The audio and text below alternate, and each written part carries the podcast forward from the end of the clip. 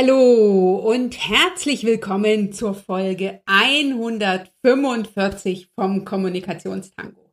Ich bin Dr. Anja Schäfer von anja-schäfer.eu und ich freue mich, dass ich auch in dieser Folge mit dir ein Interview mit einer ganz besonderen Frau und gleichzeitig einer ganz besonderen Juristin mit dir teilen kann.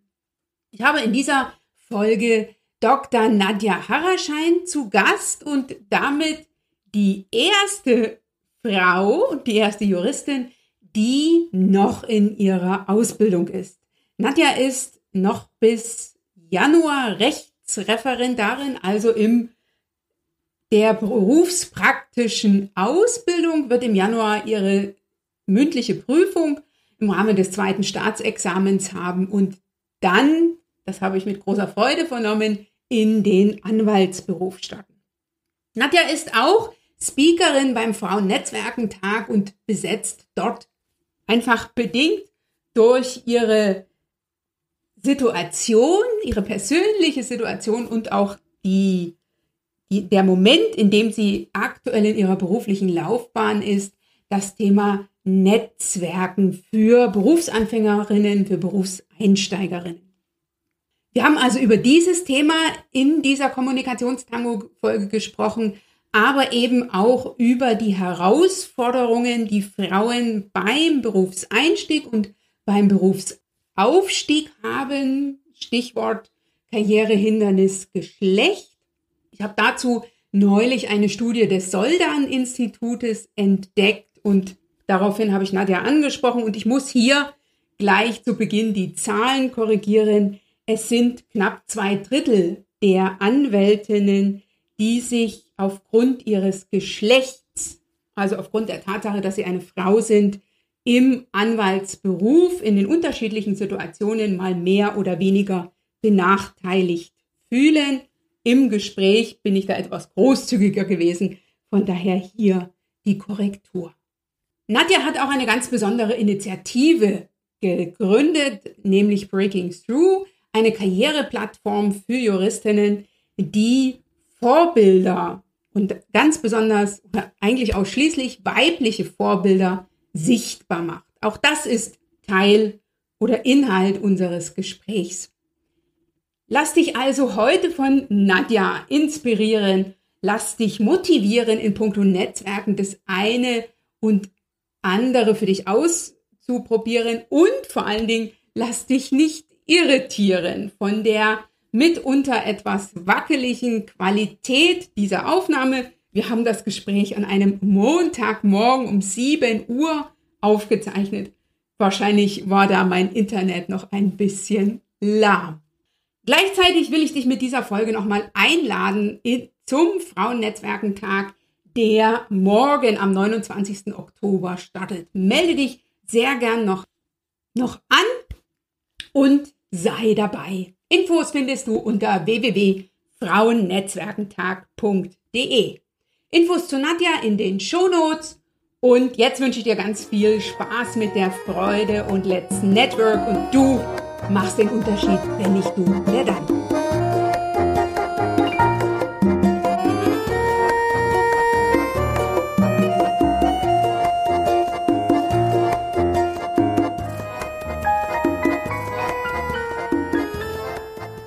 Liebe Nadja Haraschein, ich freue mich sehr, dich im Kommunikationstango-Interview zu haben. Es ist eine besondere Situation. Wir nehmen, nehmen, nehmen, dieses Gespräch an einem Montagmorgen um kurz nach sieben auf. Ich habe bereits im Vorgespräch gesagt, dass ich zu dieser Zeit noch kein Podcast-Interview geführt habe, aber es gibt ja immer ein erstes Mal. Von daher herzlich willkommen hier im Kommunikationstango. Vielen Dank, liebe Anja, sowohl für die nette Einladung als auch dafür, dass wir uns heute Morgen hier um sieben Uhr treffen können. Liebe Nadja, du bist eine besondere Frau. So würde ich gerne meine Einleitung oder meine Vorstellung beginnen. Du bist wie ich auch Juristin. Du bist auch promoviert. Du bist jetzt kurz vor dem Start in das tatsächliche Berufsleben, so würde ich das mal formulieren. Du hast ein eigenes Netzwerk gegründet, die Initiative Breaking Through, über die wir heute auch reden werden. Du hast Jura studiert in, in Freiburg, hast in der Schweiz promoviert, hast einen Fokus auf das Schiedsverfahrensrecht. Du hast zwei Kinder, zweieinhalb und viereinhalb sind die. Und das finde ich sehr spannend. Du weißt jetzt schon, dass du Rechtsanwältin werden willst und das Themengebiet hast du dir ja ebenfalls ausgesucht, das Schiedsverfahrensrecht. Finde ähm, alles sehr, sehr spannend. Liebe Nadja, herzlich willkommen. Und meine erste Frage lautet, was ist so eine Situation in deinem Leben gewesen, wo du für dich in Führung gegangen bist? Ähm, ich glaube, das ist eigentlich was recht Alltägliches, wenn man so will. Ähm, Breaking Through ist ja inzwischen eine relativ große Organisation geworden. Das heißt, wir sind zwei, also haben inzwischen 32 Teammitglieder und ähm, haben vielzählige Aufgaben, die wir quasi alltäglich und täglich stemmen müssen. Und gleichzeitig haben wir alle, also sämtliche Teammitglieder, einschließlich mich selbst, wir arbeiten ehrenamtlich. Das heißt, wir haben alle noch unser übliches Leben, sage ich mal, drumherum. Und sehr viele, ähnlich wie ich, irgendwie auch ein sehr vollgepacktes Leben. Und daraus ergibt sich auch quasi täglich immer wieder so dieses spannende, äh, dieser spannende Balanceakt, der für Führungssituationen, glaube ich, nicht unüblich ist, dass man immer wieder die Gretchenfrage stellen muss, was ist das, was man abgibt, ähm, wo man ähm, sagt, das mache ich jetzt nicht mehr selbst, das kann ich nicht mehr selbst machen, das übernimmt jetzt jemand anderes besser. Ähm, und was macht man auch selbst? Und das auch immer wieder in verschiedenen Spielarten. Das ist einmal ganz grundsätzlich natürlich, aber das wird dann nochmal besonders relevant, wenn es dann irgendwie Situationen gibt, in denen irgendwas mal gerade nicht ganz rund läuft oder so, was natürlich immer passieren kann. Und da ist mir bei uns auch wahnsinnig wichtig, dass ähm, jeder von uns und jede von uns die Möglichkeit hat, ihrem eigenen Leben da hinreichend Raum zu geben. Breaking Through soll da natürlich nicht alles dominieren oder so ähm, sondern äh, das ist etwas, was äh, sozusagen on top kommt und was für alle von uns irgendwie Spaß machen soll, eine Bereicherung sein soll. Ansonsten wäre dieser Einsatz, der ehrenamtlich ist und ja trotzdem zeitintensiv ist, auch nicht gerechtfertigt. Und ähm, insofern kommt das dann auch immer wieder zurück. Dann kommt dann halt die Frage, wenn was nicht optimal läuft, was macht man jetzt damit? Springt man selber dann ein, egal wie die Umstände gerade sind? Sagt man dann, na gut, ähm, ich stehe jetzt dazu, dass irgendwas bei Breaking Through auch mal nach außen nicht optimal läuft? Ähm, oder sagt man, okay, man versucht jetzt auf Teufel komm raus, irgendwie nochmal jemand anderen da dran zu setzen? Spannende Frage, liebe Nadja. Ich würde jetzt gleich hier einsteigen. Was machst du? Auch wenn es jetzt nicht zu dem ursprünglich vereinbarten Thema ne, Netzwer Netzwerken für Berufseinsteigerinnen, zu dem du ja auch auf dem Frauennetzwerkentag jetzt Ende Oktober sprichst. Aber ich finde, das ist eine sehr herausfordernde Situation, die ich als Selbstständige auch immer wieder erlebe. Ne. Ich habe auch ein mhm. Team, kein so großes Team, ich habe keine 30, ähm, die mich unterstützen, aber ich habe ich hab ein kleines Team und ich habe auch mitunter die Situation, dass da was nicht funktioniert und äh, freue mich da, dass ich da hier eine Expertin habe. Äh, ne? ähm, liebe Nadja, was machst du? Ja, es ist natürlich eine spannende Frage. Ähm, ich finde nach wie vor wichtig, dass man, oder an erster Stelle finde ich wichtig, dass man schafft, durch solche Situationen zu kommen, so dass alle immer noch ähm, respektvoll miteinander umgehen natürlich. Also das, das ist absolute Absolut. Grundvoraussetzung und für mich eigentlich auch selbstverständlich, aber ich glaube, das kann auch anders laufen oder manchmal läuft das in bestimmten Organisationen oder unter bestimmten Positionen, äh, Personen sozusagen anders. Ähm, ich finde wichtig, dass da der Respekt nach wie vor grundsätzlich im Vordergrund steht und finde, dass Kommunikation da eine besondere Rolle spielt. Ähm, das erwarte ich sowohl von den anderen. Also ich sage auch immer, es ist nie ein Problem, wenn ihr euch rauszieht oder so, aber macht es halt frühzeitig, wenn es geht. Aber auch wenn es halt mal nicht rechtzeitig geklappt hat oder so, dann lass uns halt drüber sprechen und wir schauen, wie wir es beim nächsten Mal besser machen können. Ähm, trotzdem bleibt natürlich die Frage, was macht man mit der Situation? Und letztlich ist das natürlich auch so ein bisschen eine Einzelfallfrage. Ne? Also es könnte irgendwie auch schon mal passieren, dass man zum Beispiel sagt, na gut, ähm, wir haben es jetzt irgendwie, haben jetzt diese Woche ausnahmsweise mal nicht unseren Wochenrhythmus, äh, wo ein neues Interview erscheint, sondern dann äh, erscheint jetzt halt mal eine Woche lang kein Interview. Die wird davon auch nicht untergehen oder so. Ähm, das kann eine Möglichkeit sein, dass man einfach sagt, na gut, dann ist es jetzt heute mal anders als sonst. Ähm, ist, wie gesagt, im Regelfall ja auch nicht so schlimm.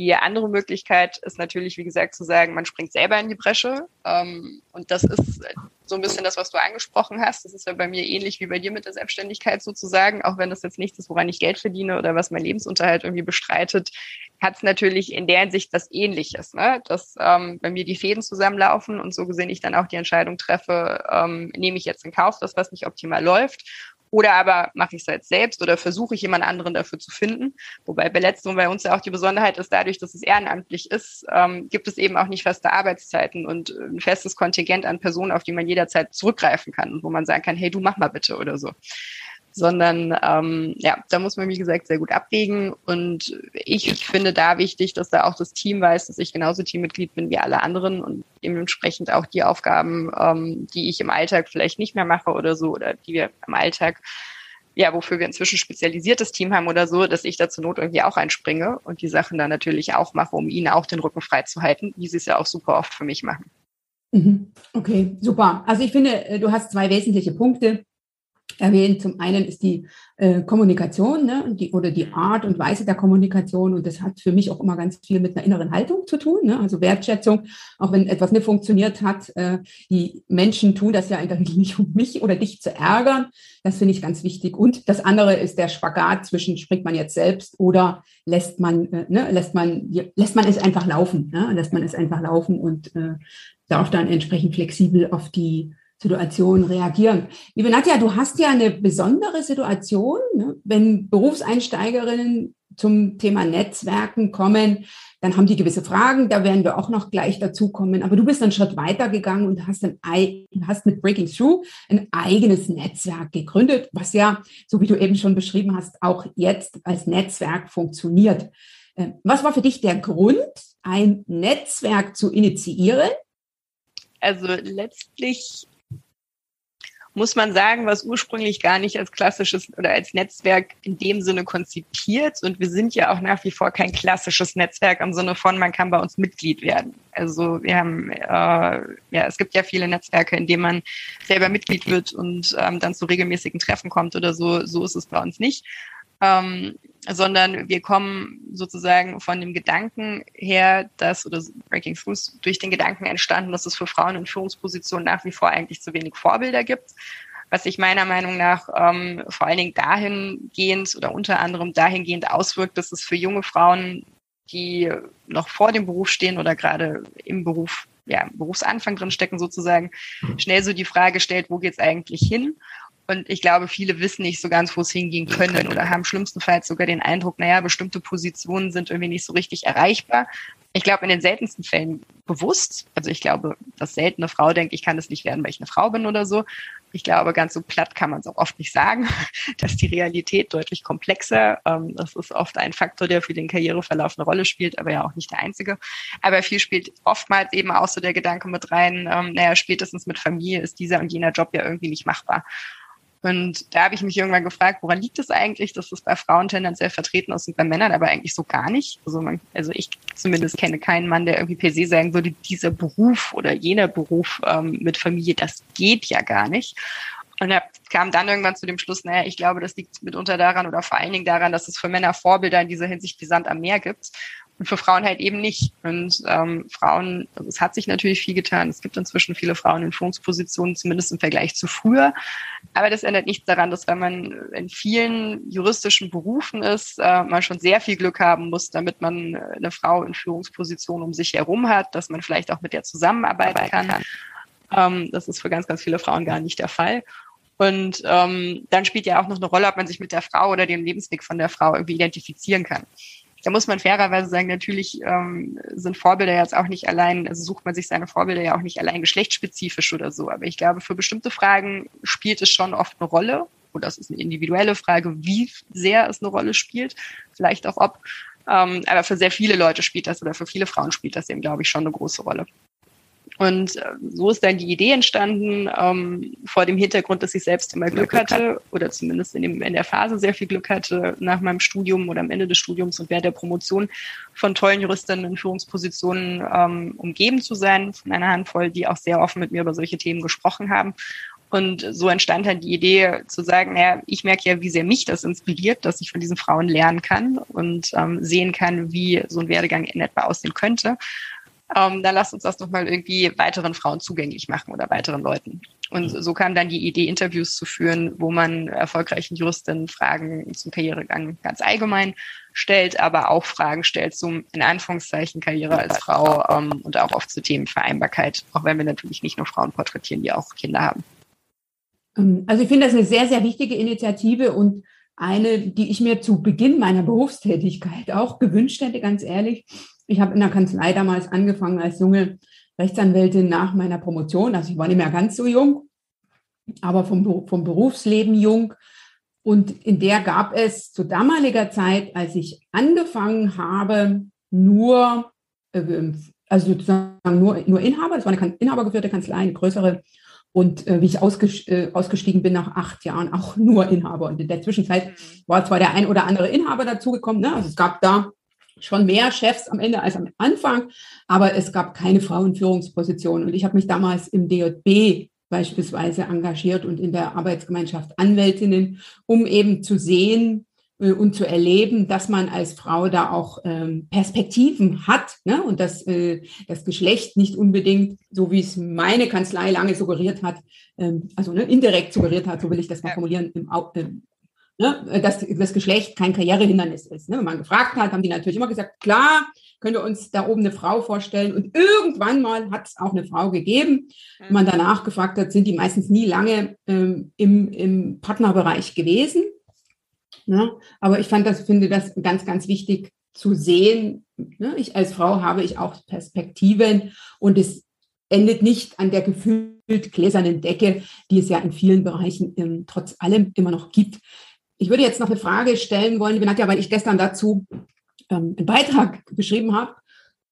Siehst du äh, das Geschlecht als Karrierehindernis? Also es hat beispielsweise 2020 dazu eine Studie gegeben von dem Soldan-Institut, wo festgestellt wurde, dass ähm, ich glaube, Männer, bei Männern sind es unter 10 Prozent, die sagen, ich bin aufgrund meines Geschlechts benachteiligt worden im Rahmen meiner, ne, meiner, meiner beruflichen Tätigkeit, ne, also so im, im, beruflichen Umfeld. Bei Frauen waren das über 80 Prozent, die das bestätigt haben, und zwar aufgrund des Geschlechts, nicht aufgrund Vereinbarkeit Familie und Beruf. Ähm, mhm. Hast du das? Erlebt ihr das bei Priggy zu? Kommen Frauen an, äh, zu euch, die sagen, ne, ich habe hier Nachteile, weil ich eine Frau bin? Ja, auf jeden Fall. Ähm, also ich glaube nach wie vor, dass dieses Thema Vereinbarkeit beziehungsweise so de, das ich glaube, dass es ein Mütterstigma gibt sozusagen. Also Frauen, die Kinder haben, da herrscht dann schnell die Vorstellung, ähm, dass man keine Karriereambitionen mehr hat oder dass man vielleicht Ambitionen hat, aber dem irgendwie nicht gerecht werden kann oder dass man seine Kinder vernachlässigt oder wie auch immer. Und ich glaube, das greift auch schon, wenn man noch keine Kinder hat, im Sinne von ähm, allein ein bestimmter Lebensabschnitt kann dafür entscheidend sein, sprich ein gewisses Alter. Und wenn die Frau dann vielleicht noch heiratet, dann kommt man schon in diese Erwartungshaltung rein. Sie will doch bestimmt bald Kinder und wird dann schwanger und so weiter. Aber ich finde auch völlig richtig, was du ja gerade auch betont hast. Ähm, es ging gar nicht um die Frage Kinder oder Vereinbarkeit, sondern allein das Geschlecht. Und äh, da kriegen wir das regelmäßig mit. Und ich glaube auch, dass die meisten Frauen das in irgendeiner Form auch schon erlebt haben. Also Beispiele sind zum Beispiel, ähm, ich kenne eine Juristin, die mir mal geschildert hat, dass sie auf einem Mandat oder anders, dass sie ähm, lange Zeit gar nicht in Frage gestellt hat, dass sie von Mandanten und Mandantinnen als die Most Junior Person, sage ich mal, auf dem äh, Fall gehalten wurde, weil sie war ja auch Most Junior. Aber als sie dann irgendwann so sieben Jahre Berufserfahrung hatte und die Männer, die mit ihr auf dem Fall waren, die gerade mal zwei, drei Jahre Berufserfahrung hatten, immer noch für More Senior gehalten wurden, da hat sie dann irgendwann angefangen, das in Frage zu stellen. Und da ist für mhm. sie klar der Eindruck entstanden, nee, das hat einfach auch was mit meinem Geschlecht zu tun und nicht damit, dass ich die Most Junior Person damals war oder nicht allein zumindest. Ne? Also gerade wenn sich sowas häuft, dann liegt natürlich nahe, dass das irgendwie eine Rolle spielt. Und ich glaube, ähnliche Situationen haben viele Frauen schon erlebt. Ich glaube, was auch viele Frauen schon erlebt haben, ist, dass äh, bestimmte Gesprächspartner merklich mehr Interesse daran haben, sich mit Männern zu unterhalten, als es mit Frauen haben, beziehungsweise bei bestimmten Themen, muss man fairerweise sagen, ne, oder bestimmten Situationen.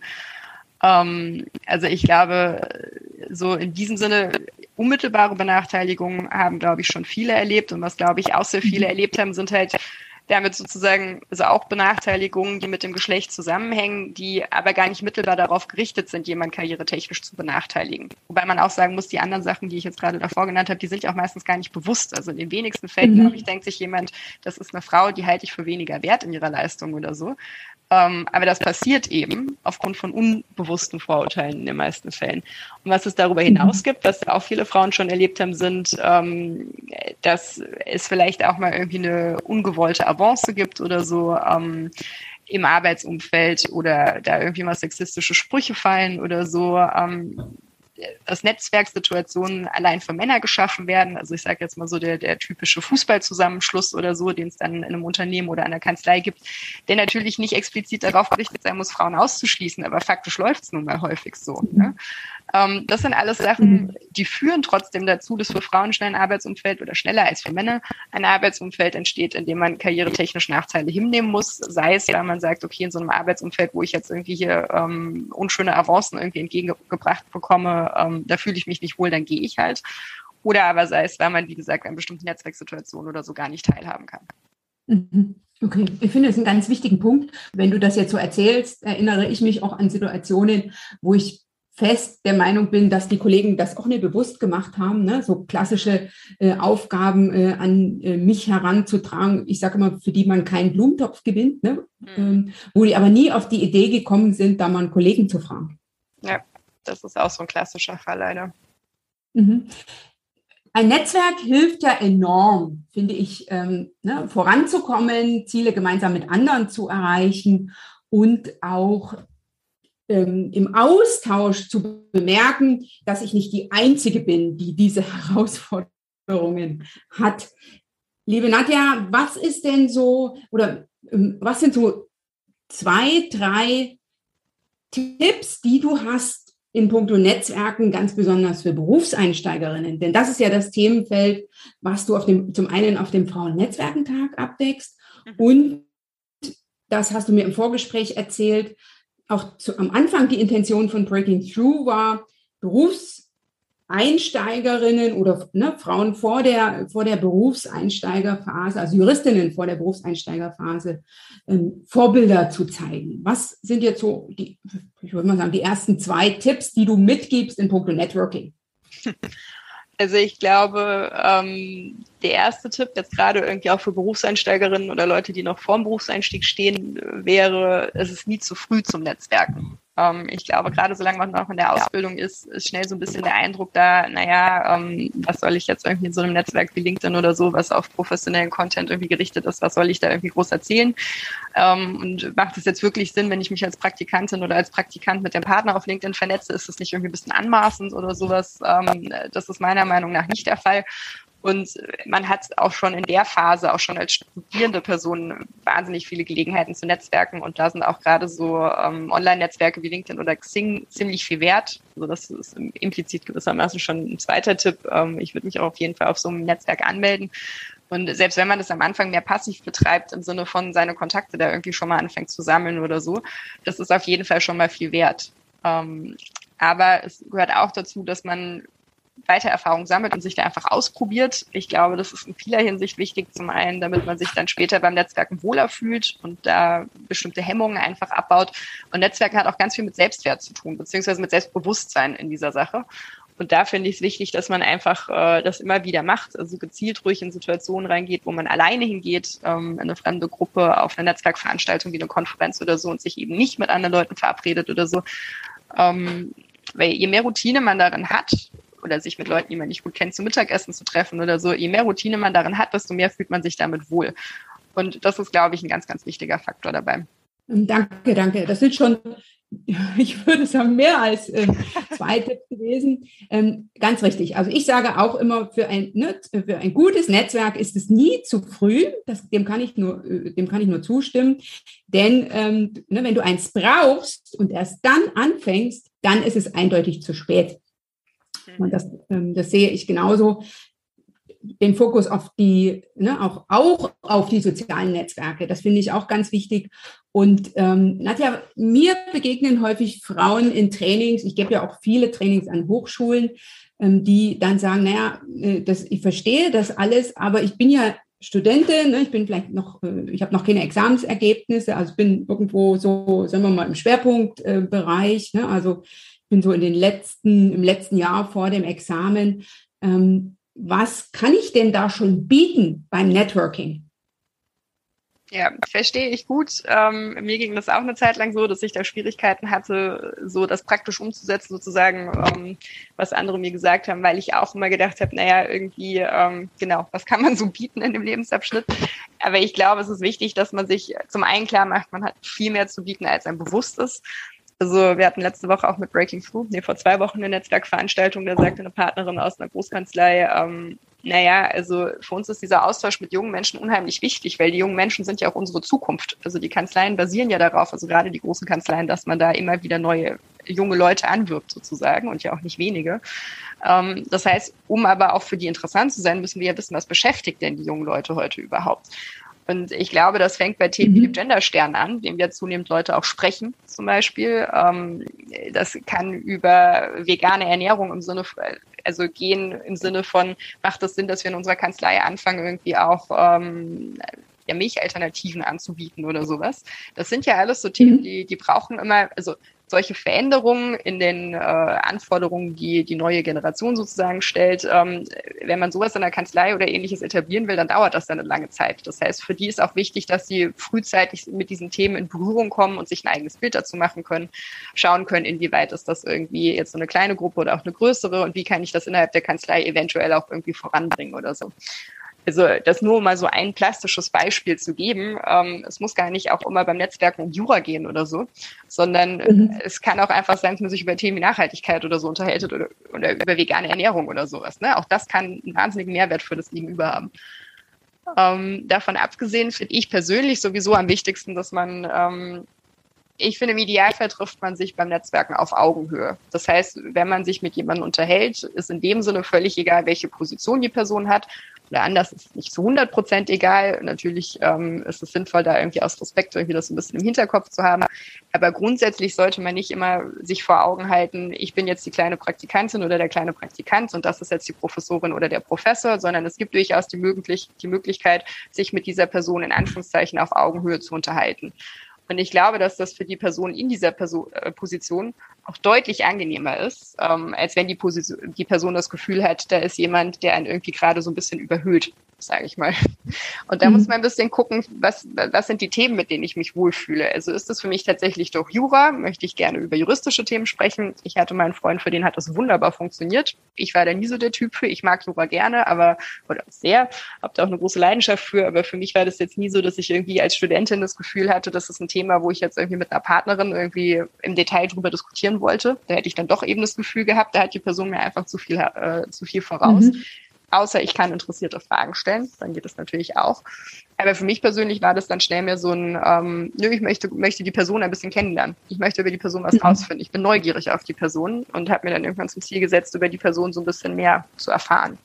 Richtig, also du hast ja zwei ganz wichtige Punkte erwähnt. Zum einen, dass ich, ich entscheide, ob ich auf Augenhöhe bin oder nicht, auch als ähm, sozusagen Studentin. Ne? Das finde ich auch ganz wichtig. Das entscheidet nicht mein Gegenüber, sondern ich entscheide, ob ich auf Augenhöhe bin. Und ähm, was auch sehr hilft beim Netzwerken ist Interesse am Gegenüber. Ne? Also das ist ja etwas, was ich mitbringen kann, was ich auch geben kann. Ne? Meine Neugier, meine Interesse, meine Aufmerksamkeit ähm, äh, auf das Gegenüber gerichtet und das auch als etwas zu sehen, was ich gebe. Ne? Also es muss jetzt, müssen jetzt nicht klassisch die Kontakte sein beispielsweise oder dass ich sage, hier, ich habe eine Publikationsmöglichkeit für dich oder wie auch immer oder ich kann dir ein Netzwerk empfehlen, sondern ähm, auch kleine Dinge wertzuschätzen, die ich in den Austausch mit einbringen kann. Nadja, hast du denn selber ein Vorbild in puncto Netzwerken oder ich würde gerne auch fragen, hast du eine Frau, ähm, die für dich ein Vorbild ist in puncto Netzwerken und was hast du von dir von dieser abgeguckt? Ähm, ich würde sagen, da gibt es eine Handvoll Frauen, die ich in vielerlei Hinsicht äh, sehr interessant finde. Da ist einmal Abir Haddad, die wir auch vor einigen Wochen da bei unserem Breaking Through Event zum Thema Netzwerken hatten, die jetzt auch gerade ein eigenes Netzwerk gegründet hat mit dem äh, Netzwerk multikultureller JuristInnen ähm, die da so gesehen ein bisschen ähnlichen Weg gewählt hat wie ich. Ähm, von der kann man, glaube ich, da in vieler Hinsicht einiges lernen. Insbesondere ist sie wahnsinnig, ähm, also ich glaube, sehr gut darin, auf andere Leute zuzugehen und da auch offen einfach zu sagen, pass auf, was du machst, finde ich toll und hat da sehr gut erkannt, dass das oft schon ausreicht. Also ich glaube, auch da hat man oft Hemmungen und das Gefühl, naja, ich kann jetzt ja schlecht irgendwie zu einer fremden Person gehen und die einfach so überfallen oder so. Ähm, aber Abir hat da sehr gut erkannt, dass das in den wenigsten Fällen ein Problem ist, weil die Person, der man das sagt, die freut sich ja einfach. Ne? Also wer freut sich nicht irgendwie zu hören, äh, dass die eigene Arbeit oder ähm, der eigene Werdegang von jemand anderem gewertschätzt wird oder so. Ähm, Anahita Toms finde ich äh, sehr inspirierend oder zumindest sehr, ja, sehr vorbildhaft sozusagen äh, für ihre Präsenz auf LinkedIn und ähnlichem. Ähm, die ist da wirklich sehr aktiv und ähm, hat aber auch wahnsinnig viel Content, muss man sagen. Aber vermag sich da auch, also vermag das auch offensichtlich sehr gut für sich zu nutzen, sage ich mal. Und, und immer dabei Frau zu sein, finde ich auch. ganz wichtig. Ja, auch absolut. Und auch, ähm, also ich finde auch eine, eine gelungene Mischung aus rein arbeitsbezogenen Sachen und gelegentlich hier so ein bisschen Bits and Pieces oder so ein Glimpse auf ein bisschen ja, persönlichere Aspekte oder so aus ihrem Leben. Also auch ihre Kinder spielen irgendwie hier und da mal eine Rolle oder so. Ähm, da muss jeder natürlich für sich selbst eine Balance finden und sich überlegen, wie viel man auf einem professionellen Netzwerk von sich preisgeben will. Aber ich finde, viel vom Netzwerken hat auch was damit zu tun, dass man sich als Person, eben auch als Persönlichkeit ein Stück weit zeigt. Und dazu gehören solche Aspekte eben oft dazu. Und das finde ich macht sie auch sehr gut. Und die dritte Person, in der ich auch gerade, von der ich auch in der letzten Zeit sehr viel gelernt habe, ist Anna Masser. Die ist auch sowohl auf LinkedIn sehr aktiv, als auch in zahlreichen Netzwerken, als auch ähm, darüber hinaus. Und von ihr habe ich immer wieder auch letztlich meinen eigenen Ansatz ein bisschen bestätigt gesehen, aber auch von ihr dann noch mehr lernen können, ähm, wie wichtig es ist, sich auch Zeit fürs Netzwerken zu nehmen, ne? beziehungsweise anders, ein bisschen positiver noch formuliert oder noch positiver formuliert, sich Zeit für Personen und Sachen zu nehmen, die einem wichtig sind. Mhm. Was eben oft dann auf Netzwerken, wenn man so will, hinausläuft oder das als Nebeneffekt hat. Aber oft geht es ja eben auch gerade darum, dass man neugierig ist und dann aber auch sich für die Neugier auf die Person Zeit nimmt, sozusagen. Und auch sie ist wahnsinnig, ähm, ein bisschen ähnlich wie wir in der Hinsicht auch sehr gut darin, offen auf andere Leute zuzugehen, ähm, erstmal ja, Neugier zu haben, die Leute einfach kennenzulernen, aber auch die Leute offen anzusprechen. Und auch wenn man von Leuten irgendwie Unterstützung gebrauchen kann, der so offen einfach zu kommunizieren mhm. und ähm, nachzufragen. Das sind ja sehr, sehr äh, spannende Frauen, liebe Nadja, die du hier eben erwähnt hast. Ich habe jetzt noch äh, zwei Fragen zum Schluss vom Prinzip her. Zum einen, wie handhabst du das zeitlich? Ne? Also Netzwerken. Ähm, Im Englischen heißt es ja so schön Networking, also hat mit Arbeit zu tun. Und wie gelingt es dir in deinen doch sehr vollgepackten Alltag, ne? Familie, zwei Kinder, Referendariat, ähm, das Netzwerk Breaking Through selber. Jetzt bist du gerade dabei, dich auf die mündliche Prüfung vorzubereiten. Ähm, wie gelingt es dir, da Zeit fürs Netzwerken zu finden? Und wie machst du das jetzt ganz konkret? Also nimmst du dir morgens eine halbe Stunde beispielsweise zum, zum virtuellen Netzwerken und verabredest dich dann ne, ähm, zum Mittagessen? Oder äh, wie, wie handhabst du das? Wie hast du Netzwerken in deinen Arbeitsalltag und in deinen Alltag integriert? Also eine ganz wichtige Rolle spielen da tatsächlich die Mittagspausen. Das heißt, meine Mittagspause sieht in den meisten Fällen so aus, dass ich entweder eine Mittagessensverabredung habe, die, wenn man so will, eine Netzwerkverabredung ist ähm, sprich, das sind irgendwie lose Bekanntschaften oder Bekanntschaften, aber mit denen ich den Kontakt schon seit längerer Zeit pflege. Oder aber ähm, Personen, die ich noch nie persönlich getroffen habe, sondern mit der ich mich vielleicht mal irgendwie bei einer Veranstaltung von uns oder auf LinkedIn irgendwie äh, ausgetauscht habe, wo wir gesagt haben, ach, ähm, lass uns doch gerne mal persönlich austauschen, dann trifft man sich eben persönlich. Also das finde ich immer eine wunderbare Gelegenheit. Und wenn ich mal nicht die Gelegenheit habe, eine Person mit der es gerade um was ähnliches, also ja, mit der es um was ähnliches geht, ähm, nicht die Person jetzt vor Ort zu treffen, dann mache ich das momentan meistens so, dass ich mir da die Mittagspause in, in der Kanzlei, in der ich jetzt gerade meine Wahlstation absolviere, auch mit so einem Termin dann eben lege und dementsprechend dann, ja, also jetzt am, am Computer essen und dabei einen virtuellen Kaffee oder virtuellen Lunch finde ich dann doch ehrlich gesagt ein bisschen unbequemer, als wenn man sich zum Mittagessen trifft. Insofern wird es dann im schlimmsten Fall halt Mittagessen irgendwie, was ich dann beim Arbeiten einnehme, aber dafür habe ich eben die Mittagspause, um dann ähm, mir fürs Netzwerken Zeit zu nehmen. Meistens reicht es aber nicht und insofern muss ich dann äh, gucken, wo ich dann hier und da mir irgendwie noch die Minuten zusammensuche, die ich darüber hinaus noch brauche. Das kann dann irgendwie besonders früh am Morgen sein. Im Moment äh, stehe ich allgemein sehr früh auf und arbeite dann eher sehr früh, damit ich dann gegen fünf meine Kinder abholen kann. Ähm, das kann auch spät am Abend sein, das kann am Wochenende sein, das kann mal zwischen Tür und Angel übers Handy sein. Also das hängt immer so davon ab, wie die Umstände gerade sind. Okay, aber du hast es zumindest in deinen ähm, Alltag integriert und in deinen täglichen Alltag, äh, wie ich äh, ähm, mit großer Freude vernehme. Meine letzte Frage, liebe Nadja, ähm, du hast im Vorgespräch erstellt, äh, erzählt, dass Breaking Through mittlerweile auch ähm, sehr angefragt wird von Frauen, die jetzt nicht am vor dem Berufsanfang stehen oder am Berufsanfang, sondern eben schon im Berufsleben, ne, dass dann bestimmte Fragen einfach kommen. Und ich würde dir hier die Gelegenheit geben wollen, ähm, nochmal klar zu, ja, zu, klar zu kommunizieren, was bietet Breaking Through für Frauen, die über die Berufseinstiegsphase schon hinaus sind. Ich glaube, dass Breaking Through da gewissermaßen genauso relevant ist wie zu früheren Phasen. Also das eine, was wir anbieten, sind ähm, diese Porträts, die man über unsere Homepage jederzeit einsehen kann. Das heißt, wir veröffentlichen einmal pro Woche ein neues Interview mit einer erfolgreichen Juristin und darüber hat man Inspirationen ähm, sich die Werdegänge von anderen anzuschauen und kann sich da, glaube ich, auch im fortgeschrittenen Zeit oder Stadium was abschauen.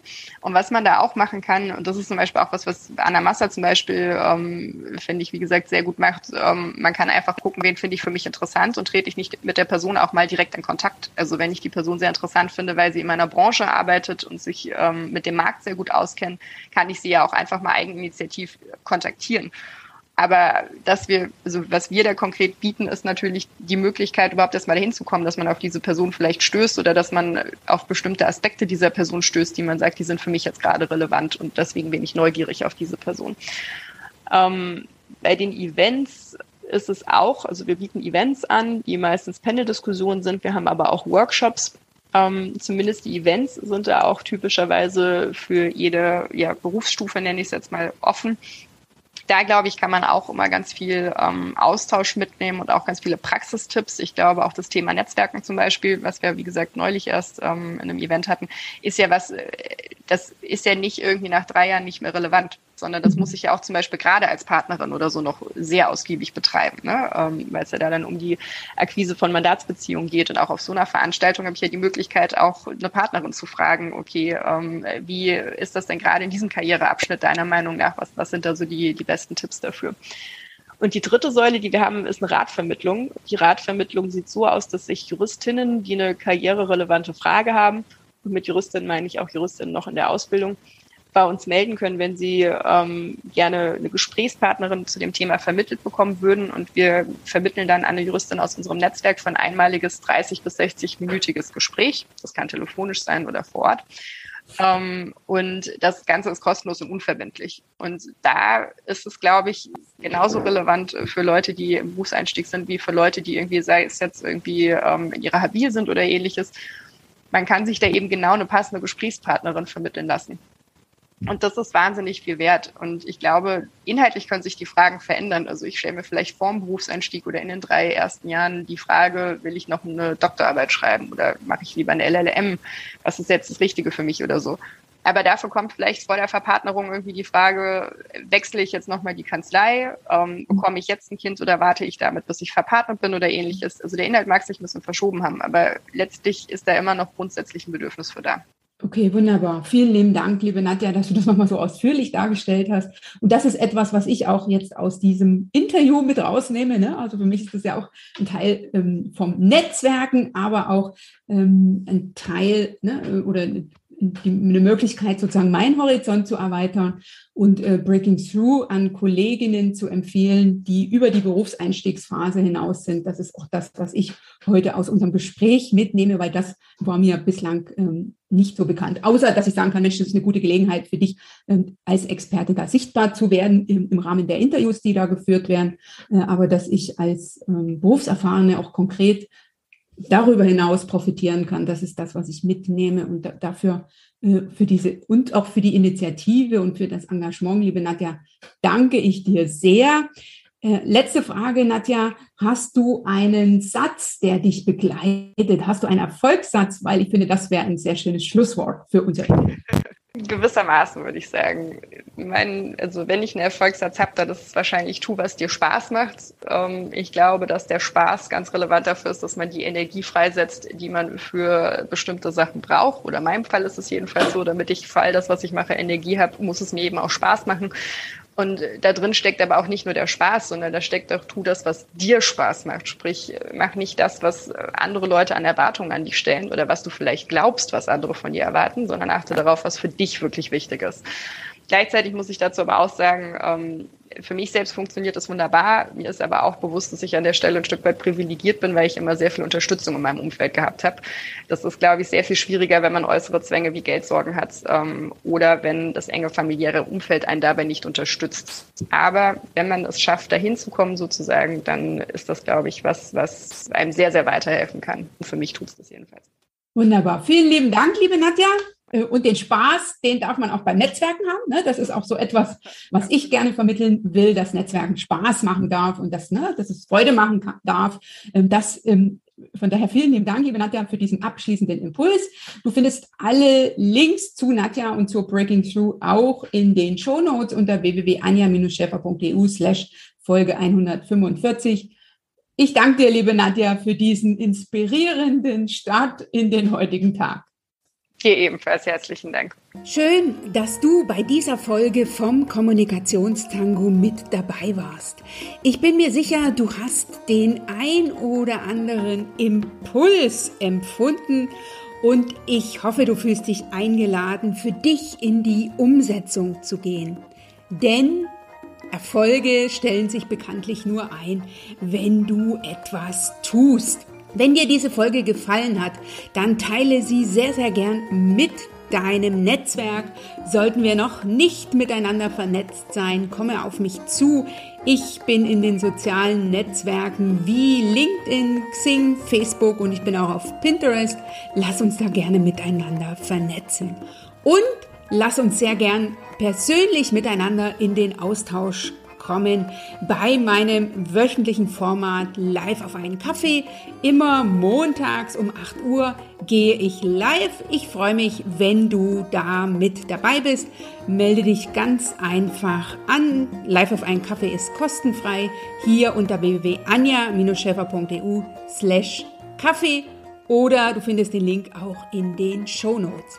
Jetzt heißt es umsetzen. Ich wünsche dir dabei ganz viel Spaß, ganz viel Energie und du weißt ja, du machst den Unterschied. Wenn nicht du, wer dann?